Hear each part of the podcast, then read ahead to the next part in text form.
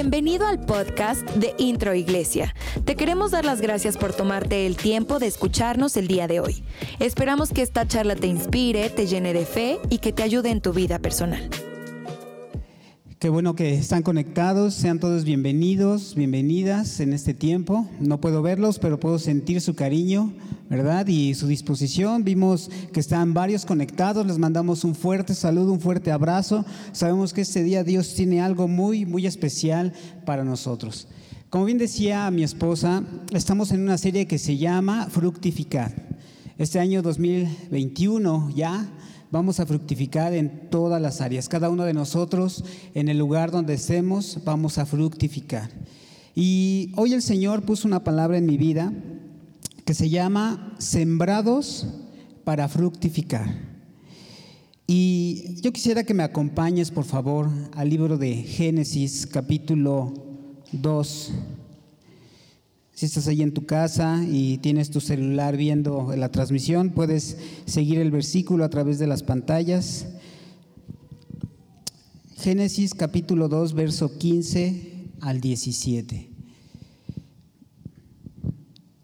Dice la palabra, tomó pues el Señor Dios al hombre y lo puso en el huerto del Edén, para que lo labrara y lo guardase. Cuando Jehová Dios y mandó Jehová Dios al hombre diciendo, de todo árbol que del huerto hay podrás comer, mas del árbol de la ciencia del bien y del mal no comerás, porque el día de que él comieras, ciertamente morirás. ¿Qué te parece si oramos para que Dios ponga la palabra correcta en este tiempo? Señor, gracias por tu palabra. Señor, Hoy ponemos este tiempo en tus manos, que esta enseñanza, Señor, yo la pueda recibir en mi mente, que descienda a mi corazón, Señor, y que se haga carne, que la pueda poner en práctica y en todo lugar, Señor, yo pueda dar fruto bueno, agradable delante de ti. Señor, quita toda distracción, quita todo impedimento, Señor, y que tu obra fluya de acuerdo a tu propósito y a tu plan. Gracias Dios, bendecimos este tiempo, lo consagramos para ti en el nombre del Padre, del Hijo y del Espíritu Santo. Amén y amén. Y en este tiempo hemos estado recibiendo palabra de nuestro pastor en las diferentes transmisiones acerca de fructificar, acerca de ser... Eh, prósperos, de estar conectados a la vid, de estar conectados a la presencia. En otras ocasiones el pastor nos hablaba acerca de, de ser podados, de ser tratados dentro del jardín que es la presencia de Dios. Y este versículo nos habla del primer jardín, del Edén, ¿verdad? Del primer jardín, el jardín del Edén, donde Dios puso al hombre, donde Dios instaló su primer plan con el hombre. Sembrados para fructificar. Ahí es donde Dios nos puso. Y yo quiero iniciar con este pensamiento, con esta reflexión. Y el punto número uno es, Dios nos coloca donde daremos fruto. Dios nos coloca donde daremos fruto. En todas las versiones que estuve leyendo de este pasaje de Génesis 2, verso 15, en todas dice que tomó el Señor a Adán y lo puso en el huerto del Edén.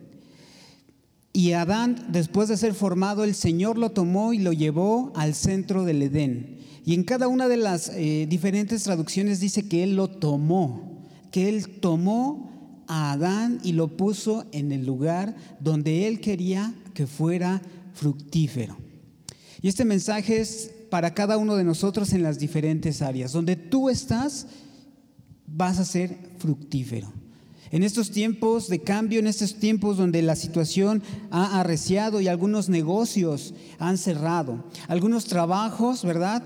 Eh, tuvieron que cambiar su manera, sus esquemas de trabajar, algunos negocios tuvieron que cerrar, pero también yo creo y sé que otras oportunidades se abrieron. Tal vez negocios que no habías emprendido por falta de tiempo, por la necesidad o por el tiempo que estamos pasando, ahora tú lo estás poniendo en marcha, lo estás poniendo en práctica. Negocios se han abierto, se han modificado, se han transformado. Aún he escuchado de gente que en inicios de este año tuvo cambios en su mismo trabajo, tuvo cambios de nivel, de puesto, de área donde ellos estaban trabajando fueron cambiados y aún en este tiempo va a haber muchos cambios. Pero yo quiero decirte esto, que Dios te toma y esos cambios son de parte de Dios. Él te toma y te coloca en el lugar correcto. Ahí donde tú estás en tu casa, di conmigo, Dios me coloca en el lugar correcto. Y ese lugar correcto es el trabajo, te, lo, te lo platico, te lo comparto.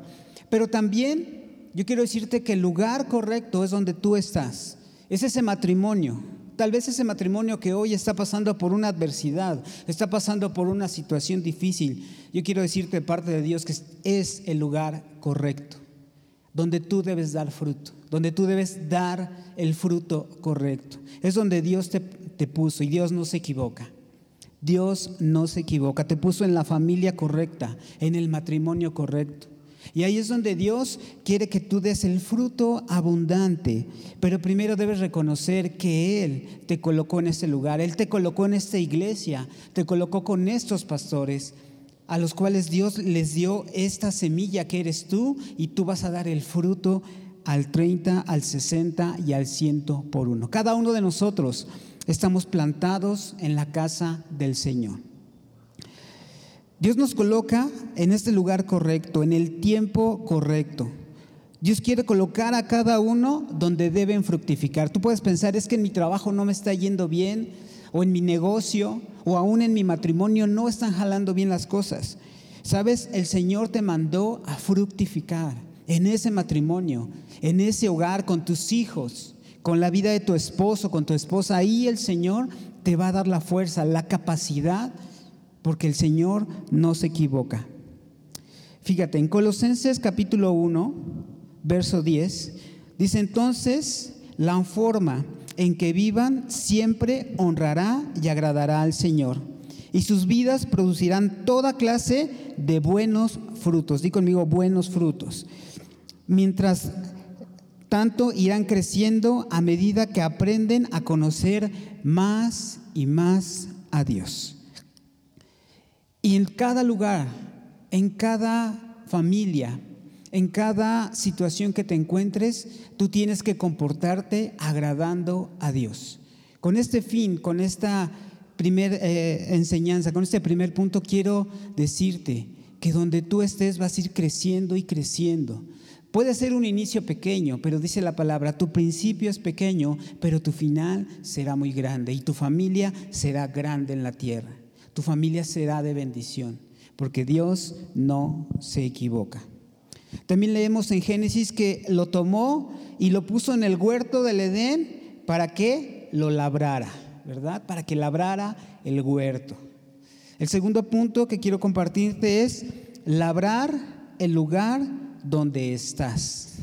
Labrar, no ladrar, ¿verdad? Sino labrar, ¿verdad? Cultivar, poner eh, en, en práctica las habilidades que Dios te ha puesto. Buscando un, poquito el significado de labrar o cultivar, dice hacer las labores necesarias en la tierra para plantar en ella plantas o semillas, ¿verdad? Y esto me llevaba a pensar que Dios puso a Adán con un propósito, ¿verdad?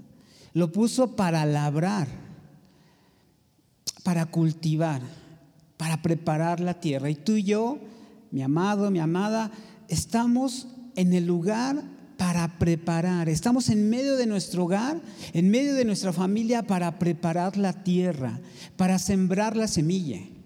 Algo que también me puso a reflexionar es que Dios usa lo que vemos cotidianamente o lo que vemos en la naturaleza para enseñarnos profundidades del reino de los cielos. Un labrador, un cultivador, no decide cuántos frutos va a dar el árbol, la planta, ¿verdad? Él no puede decidir, ¿sabes qué? Tú vas a dar 30, tú vas a dar 100, tú vas a dar mil. Un labrador no puede decidir eso, pero lo que sí puede hacer es sembrar la semilla correcta, sembrar la semilla adecuada. Y esto nos lleva a pensar, ¿qué semilla estoy tomando para mi vida? ¿Qué semilla estoy sembrando en mi corazón? ¿Qué tipo de semilla estoy poniendo en la vida de mi familia, en mi matrimonio? ¿Qué tipo y qué calidad de semilla estoy poniendo en la vida de mis hijos? Tal vez no dependa de mí que dé fruto, porque el fruto y el crecimiento, dice la palabra, lo da el Señor, pero sí depende de mí. Si es mi responsabilidad, si es mi propósito, sembrar la buena semilla, elegir las mejores palabras para mi matrimonio, elegir las mejores conversaciones eh, en, en el hogar, en mis hijos, aún en mi trabajo, tomar las mejores decisiones, eso sí depende de mí. A eso Dios llamó a Adán en el huerto del Edén. A eso Dios nos llama a ti y a mí en medio del lugar donde estemos. Por eso dice este punto, labrar el lugar donde estás. Si estás en tu hogar, ahí es la oportunidad de preparar la tierra con la oración, con la alabanza, Así como empezamos esta reunión alabando y adorando a Dios, eso prepara el ambiente, eso prepara la atmósfera, la tierra de nuestro corazón, para que entonces la semilla del Señor sea depositada y en su tiempo dé fruto. De la misma manera, en nuestro hogar debemos preparar el ambiente siempre. Qué importante es que en este tiempo el hogar el matrimonio sea un refugio para los hijos. Qué importante es que el hogar sea como un castillo, una muralla de protección para los hijos. Porque cuando el hogar, cuando el matrimonio se deshacen, cuando es, son atacados, cuando están bajo el ataque del enemigo, los hijos, las generaciones se pueden perder.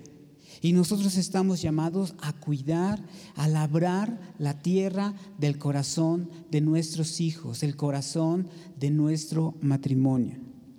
También Dios nos puso en esta iglesia, nos puso con nuestros pastores para fructificar, para labrar este lugar. Tenemos tanto campo, tan, tanto material físico como espiritual, un montón de lugares donde podemos echar mano de nuestras habilidades, de nuestros dones. Yo agradezco al equipo que está hoy aquí en staff, de la alabanza, de cada uno de los que son parte, de maestros, de niños que están transmitiendo ahorita, porque son parte de los labradores de esta iglesia, de la tierra que va a fructificar en este lugar. Por eso esta iglesia es punta de lanza en esta ciudad, porque tiene un equipo, porque tiene labradores, trabajadores que que cultivan la tierra con oración, pero también con esfuerzo, con sus ofrendas, con su tiempo, con su dedicación. Y el Señor honra, honra lo que nosotros hacemos para Él, lo que nosotros entregamos a Él, Él lo honra y lo multiplica. También dice la palabra, ¿verdad? Que cuando creó Dios las plantas, dijo, en cada uno tendrán su semilla y cada especie se, producirá según su género, se reproducirá según su género. Y así cada uno de nosotros tenemos el llamado, ¿verdad?, de reproducirnos a imagen de Jesús, de buscar ser más como Jesús en cada lugar, de poder sembrar esa buena semilla todos los días de nuestra vida. Proverbios 28, 19 dice, el que labra su tierra se saciará de pan. Wow, el que labra su tierra se saciará de pan, mas el que sigue a los ociosos se llenará de pobreza. Cuidar nuestra economía es parte cotidiana. Pero lo que yo quiero que tú te enfoques es qué quieres cosechar en la vida de tus hijos, en la vida de tu esposa, de tu esposo. ¿Qué es lo que quieres ver? ¿Qué fruto quieres ver? Eh, en ellos. Dice aquí, el que labra la tierra, labra su tierra, se saciará de pan. Vas a tener respuesta. Tal vez hoy, o tal vez mucho tiempo atrás, el Espíritu está hablando. Tal vez mucho tiempo atrás has estado orando por una situación en tu matrimonio. Tal vez mucho tiempo atrás has estado orando por una situación con un hijo, con una hija que está pasando por situaciones difíciles y se ha alejado de Dios. Y quiero decirte, no dejes de sembrar la semilla, no dejes de labrar la tierra, no dejes de orar, de interceder, aún de ayunar por esa situación, porque en su tiempo serás saciado con el pan de Dios, serás saciado con la respuesta de Dios. Y leía en mi devocional que, que, Dios no solamente te llena, te sacia, sino que sobra y abunda. Solamente en el Señor. Así que no dejes, no dejes de labrar la tierra. A eso el Señor llamó a Adán. Llamó a Adán para que cuidara, cultivara la tierra. Y también dice que la, la puso para protegerla. Punto número tres. Soy protector de la tierra. Somos protectores de la tierra. Ya lo cultivó, ya preparó la tierra, ya puso o ya pusimos la semilla a través de la oración, a través de la intercesión, a través de la búsqueda de Dios en la palabra. Pero ahora toca proteger esa, esa semilla. Un cultivador también protege, ¿verdad? ¿Qué hace? Acondiciona el terreno, prepara que ningún animal, ningún ave robe la semilla, ninguna circunstancia ajena pueda venir y robar o destruir lo que él está trabajando. Cuidar, por eso es la palabra tan específica. Dios puso a, Adán en el huerto del Edén para que lo cultivara y lo protegiera. Y eso es lo que tú y yo estamos llamados en medio de nuestra casa, en medio de nuestro hogar, a cuidar y a proteger cada área de nuestra vida. Cuidar que no tenga enfermedades, las plantas tienen que ser cuidadas para que no caiga alguna plaga, regarlas constantemente, ¿verdad? Que esté nutrida la planta, el suelo, preparar todo, protegerla de cualquier invasión extraña. Con la oración, la intercesión, el ayuno es como protegemos nuestro hogar. También muchos hemos descuidado el hacer guerra espiritual. Como que el, mundo estuvo en pausa o el mundo está en pausa o no está en una actividad tan fuerte, tan elevada. Y también el espíritu, la iglesia, muchos se han relajado y han dejado de hacer guerra espiritual. Y Dios nos ha llamado a proteger la semilla, la buena semilla en medio de nuestro hogar. Y eso lo tenemos que hacer con oración, con ayuno, con guerra espiritual, con las confesiones de la sangre, con los derramamientos de lo que la sangre de Jesús hace por nosotros. ¿Cuánto, ¿Cuándo fue la última vez que lo aplicaste en tu casa, en tu economía, en alguna situación? Esa es nuestra arma más poderosa y en muchas ocasiones la dejamos fuera de lo que es la oración, de lo que es nuestra vida diaria.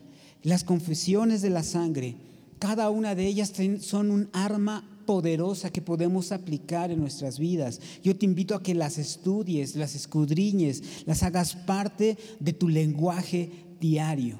Porque a eso el Señor puso a Adán, a proteger la ciudad, a proteger a el huerto. Cuidamos cuando quitamos lo que estorba, protegiendo el corazón de nuestra familia. ¿Cómo estoy protegiendo el corazón de mi esposa, de mis hijos, de mis hijas? ¿Cómo lo estoy haciendo? ¿Orando por ellas? Sí, pero también dándoles palabra directa, consejo, escuchar su corazón. A veces no escuchamos el corazón de nuestra familia. Yo quiero preguntarte, ¿quién es el mejor amigo de tu hijo?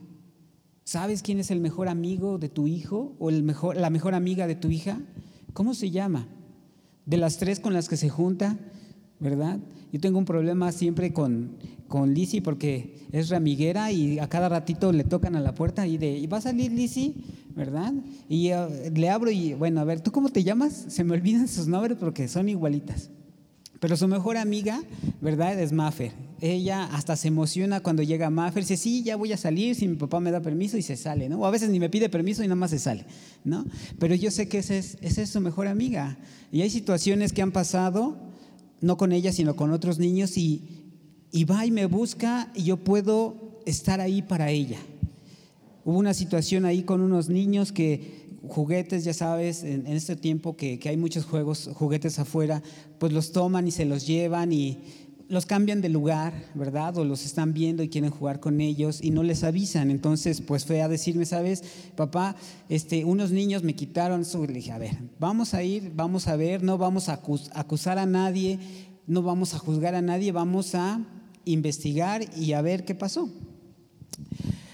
Y fuimos, primero le dije, vamos a buscar bien aquí en el pasto, porque fue ahí en el jardín del fraccionamiento. Vamos a buscar primero aquí, ¿están seguras? ¿Están seguros? Sí, no. Ok, no están. Es que yo los vi, ¿estás segura que los viste? Pues creo que sí, ok. Fuimos a ver a los niños, ¿verdad? Obviamente se escondieron, no querían tal vez ser avergonzados ni nada de eso. Entonces yo le dije, mira, yo no puedo hablar con los niños porque yo no me puedo poner con un niño a un nivel. Lo que voy a hacer es acompañarte para que tú les pidas, si vieron tu juguete, que te lo regresen o si lo encuentran, que te lo devuelvan. Pero yo no voy a hablar, voy a, voy a acompañarte y vas a ser tú quien va a hablar. Total que fuimos, y ella les dijo, oigan, ¿lo vieron mi juguete? Se animó, yo estaba ahí con ella. Salió su mamá, obviamente le dije, ¿sabe? Pues perdieron un juguete de casualidad. Si lo vieron, si lo encontraron, bueno, ahí este, pueden llevarlo a la casa, ¿verdad? Ahí estamos casa 15, cuando gusten, un cafecito, después que pase la pandemia. Y, y total, nos fuimos, le dijimos, pues, bueno, regresemos a la casa, y estábamos jugando otro ratito, cinco minutos después vienen los niños, ¿verdad? Ya lo encontramos casualmente, ¿verdad? Ahí estaba, donde pasamos como cinco veces, pero ahí estaba. Regresaron y ya me dije mi hija, gracias papá, porque me acompañaste, ¿no? Porque estuve con ella. Eso yo creo que fue una semilla sembrada en el corazón de ella. Tal vez no tuve que orar, ni ser a guerra espiritual, ni reprenderla, ni pedir que el Señor mandara fuego sobre los niños, no pero sí estuve con ella. A veces solamente falta escuchar a nuestra familia y eso guarda el corazón. Porque te puedo decir algo, si tú no abrazas a tus hijos, alguien los va a abrazar. Si tú no conquistas o cuidas el corazón de tus hijos, alguien lo va a cuidar. Y qué mejor que seas tu papá, tu mamá, cuidando el corazón de tus hijos. Por eso Dios nos llamó a cuidar el corazón de nuestros hijos. Cuidar también a nuestra iglesia, ¿verdad?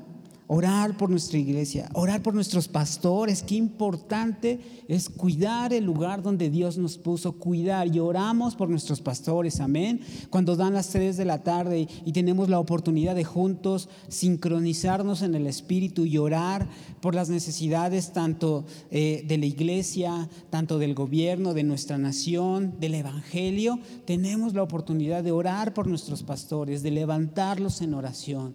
Y aquí yo veo este equipo que está aquí levantando a nuestros pastores y aún los que están allá en casa, los que están en las diferentes eh, redes, diferentes ministerios, yo creo y sé que oran y levantan la vida de nuestros pastores. A eso Dios, Dios nos llamó. Se escucha un tiempo difícil que viene, se escucha un tiempo de guerra. Se, escuchan tiempos, ah, tiempos de violencia, violentos que vienen, pero no es para atemorizarnos. ¿Sabes? Estamos con el equipo ganador.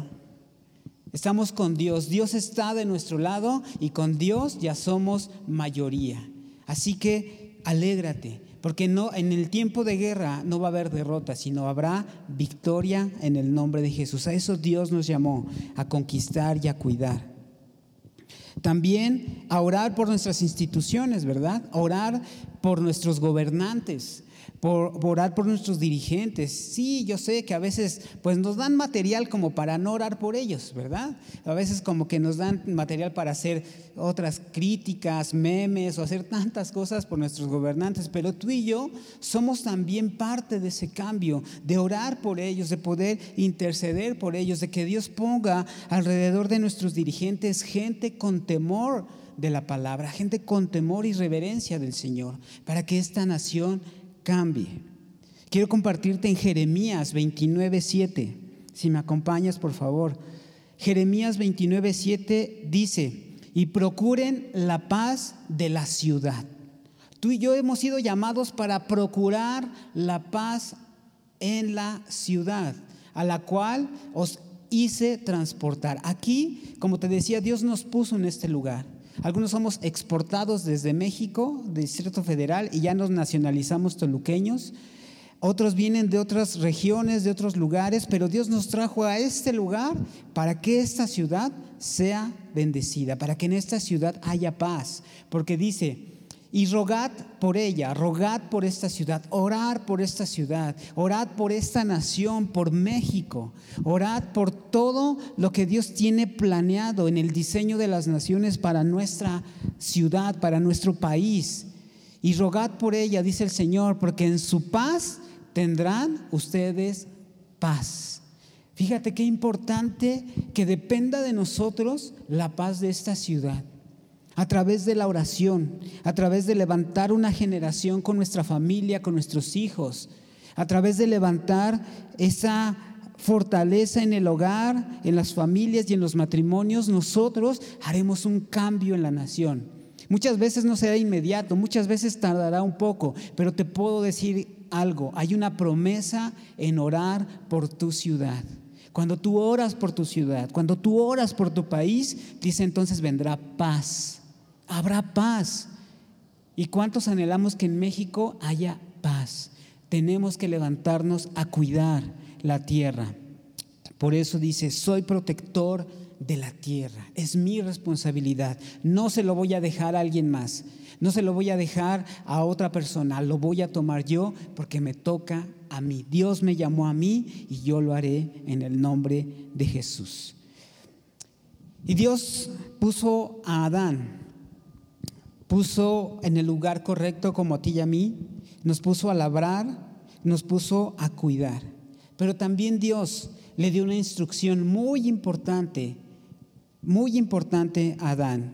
Y lo voy a volver a leer, el 16. Y mandó el Señor al hombre diciendo, de todo árbol del huerto podrás comer, mas del árbol de la ciencia, del bien y del mal, no comerás porque el día que de él comieres, ciertamente morirás. Y este cuarto punto lo he titulado Tomar la semilla correcta del fruto correcto.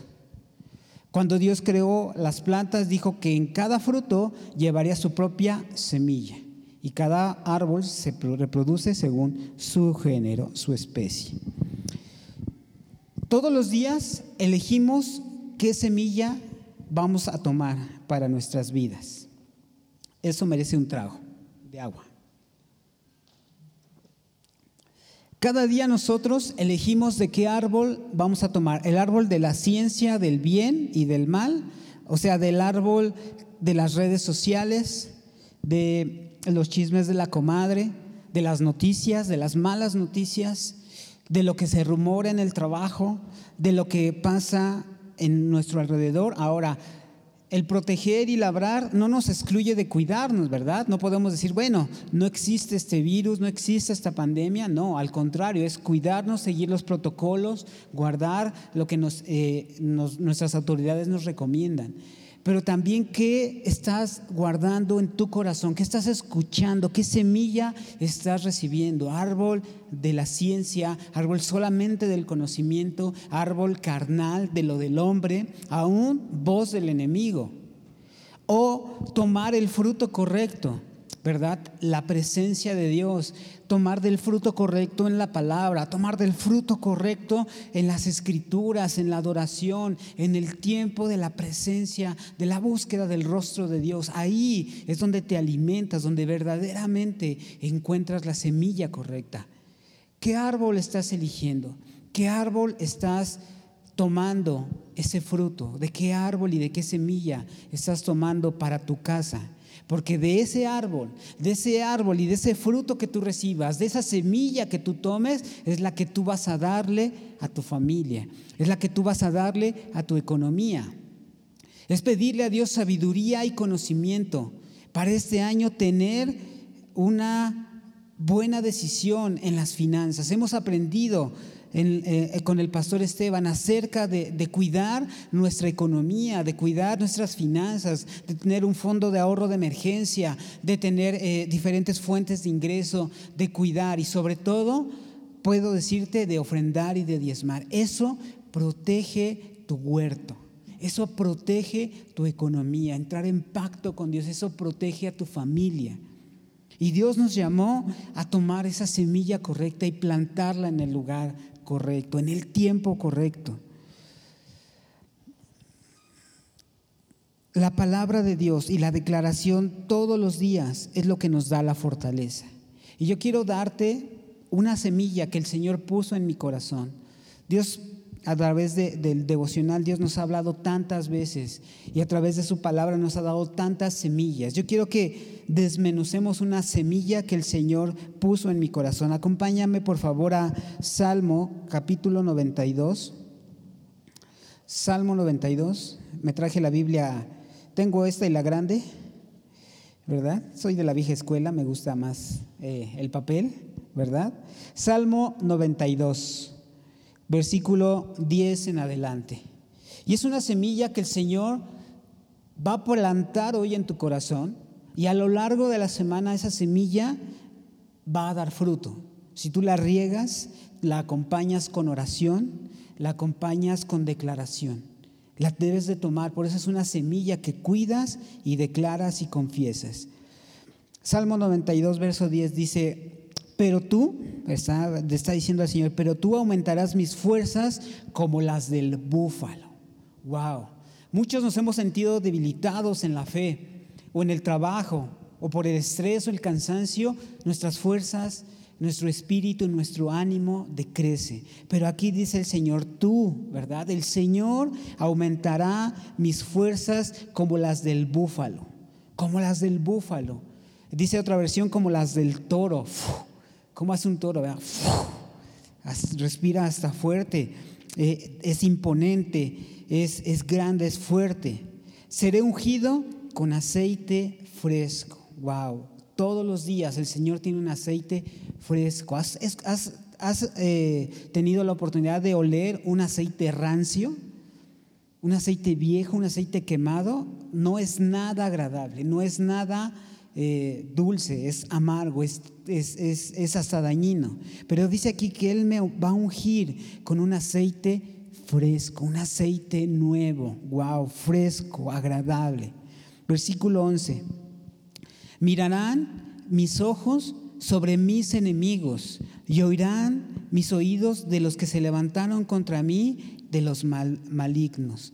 Esto está diciendo que tú vas a escuchar buenas noticias. El Señor dice que vas a escuchar y vas a ver aún aquellas situaciones que estaban en tu contra, el Señor las va a derribar. Porque como te digo, viene un tiempo de guerra, viene un tiempo de violencia, pero estamos con el equipo ganador, estamos con Dios y Dios y yo ya somos mayoría y en Dios está la victoria.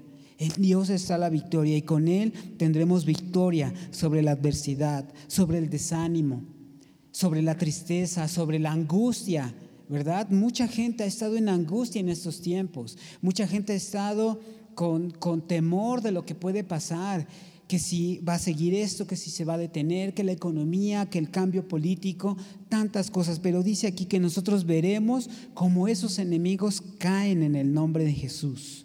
El verso 12, el justo florecerá como la palmera.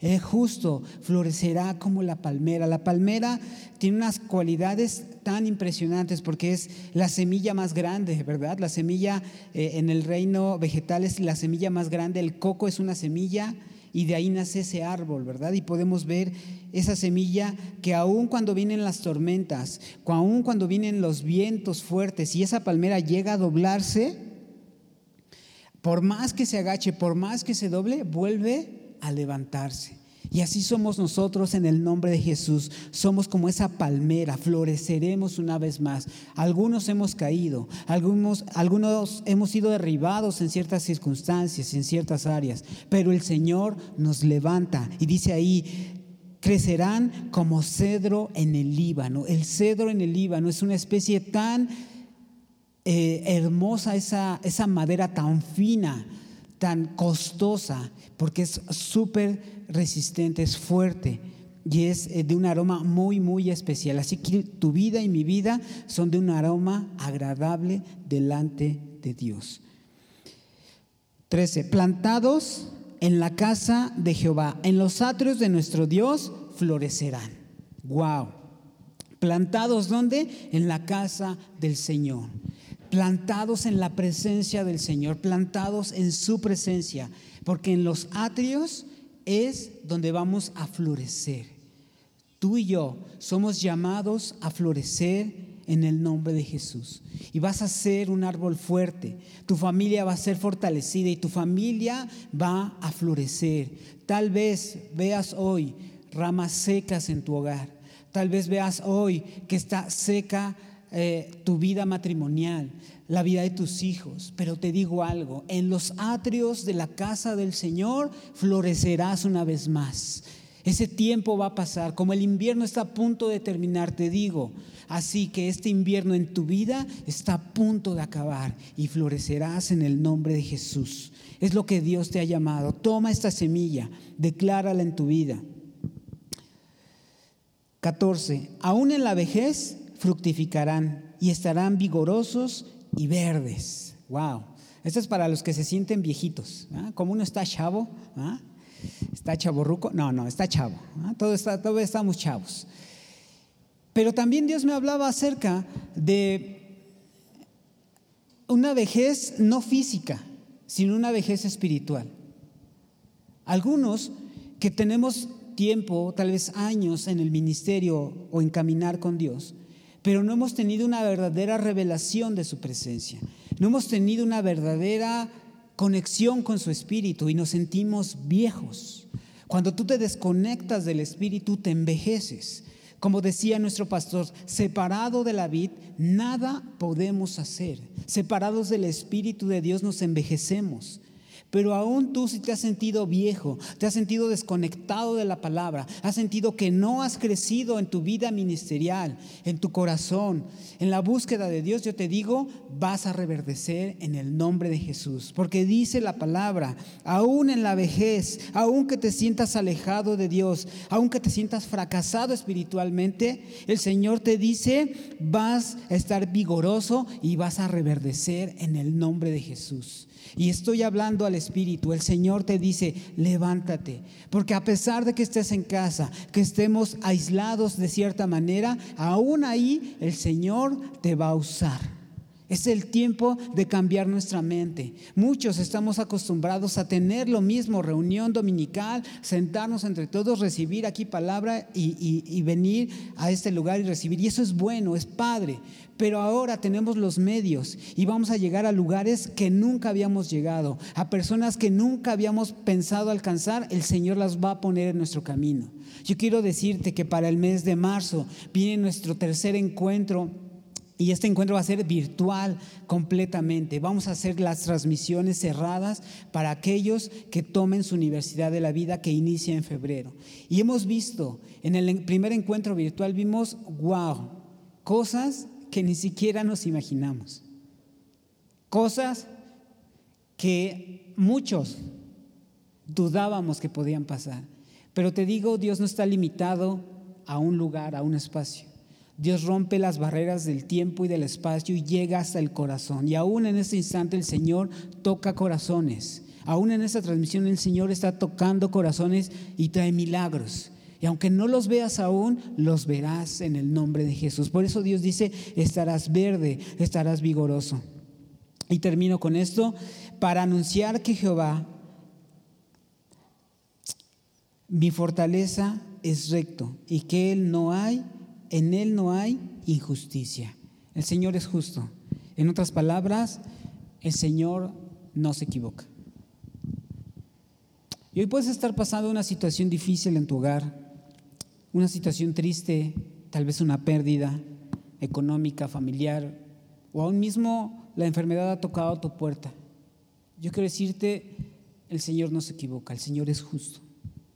Y aún en medio de esa situación, el Señor va a hacer un milagro y tu vida va a proclamar el nombre del Señor. Tu testimonio va a ser escuchado por muchos.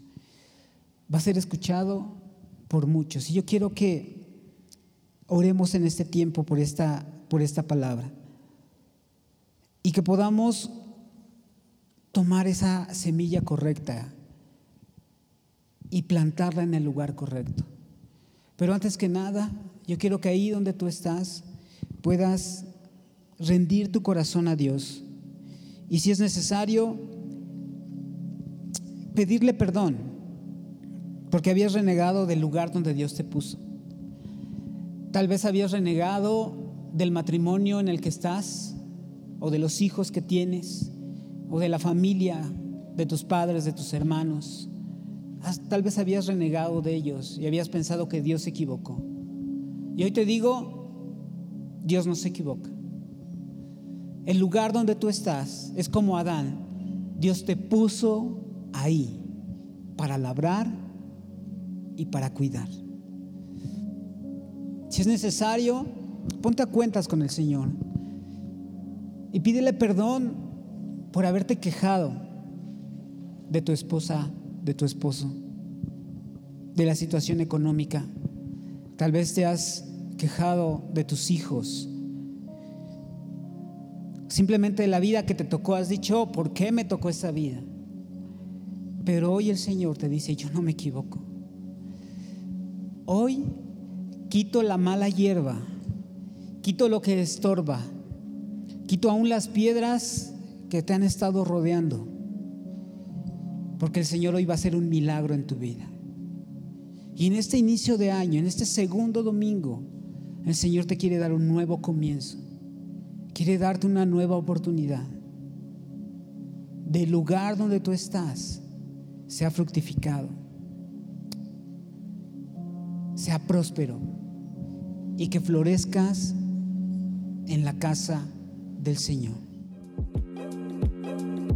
Gracias por haber escuchado este podcast. Esperamos que haya sido de bendición para tu vida. Recuerda que puedes apoyar este ministerio a través de nuestra página web introiglesia.com diagonal dar y sembrar una semilla para que personas semana a semana puedan conocer a Jesús. Síguenos en Facebook e Instagram como Introiglesia. Dios te bendiga.